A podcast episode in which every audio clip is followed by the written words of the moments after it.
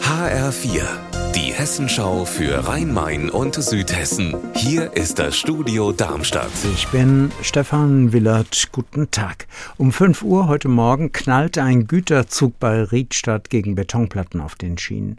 Die Polizei fahndet nach den Verursachern. HR-Reporter Conny Bestedt in Riedstadt. Du hast dir den Schaden angesehen in Riedstadt-Gottelau. Dahin ist der Zug dann noch gefahren. Wie schlimm ist es? Die Lok hat vorne so eine Art Schürze. Die Bahn spricht von einem Schienenräumer. Und diese Schürze ist vorne rechts eingedellt und hat einen Riss. Das Ganze sieht für mich als Laien nicht so dramatisch aus. Für die Pendler heute Morgen hatte dieser relativ kleine Schaden aber große Wirkung.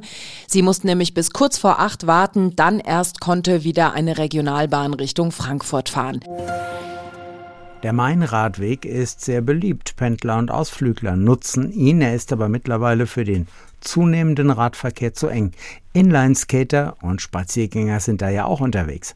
HR-Reporterin Saskia Klingelschmidt, bei Hanau tut sich da jetzt was am Mainradweg. Was hat man da vor? Der Radweg, der etwas hinter Kulmbach beginnt und bis Mainz führt, soll auf sieben Kilometern breiter, besser, trockener werden. Und zwar genau auf dem Teilstück, das durch Hanau führt. Hierfür bekommt die Stadt 2,2 Millionen Euro Fördergeld vom Bundesamt für Logistik und Mobilität zur Verfügung gestellt. Und darüber freut man sich sehr, weil der Mainradweg auf dreieinhalb Meter verbreitert werden soll. Die Bauarbeiten, die könnten, so die Stadt, schon im nächsten Jahr beginnen. Immer wieder auf Supermarktparkplätzen ist es passiert. Gerade wenn man den vollen Einkaufswagen mit dem Autoschlüssel in der Hand zum Auto schiebt. In Alsbach-Hähnlein, Lampertheim, Pfunkstadt, Bensheim und Groß-Gerau sind so Kunden bestohlen worden. Jetzt hat die Polizei den mutmaßlichen Täter ein Mann aus Taunusstein soll es gewesen sein. HR-Reporterin Stefanie Hofmann, wie lief dieser Trick ab?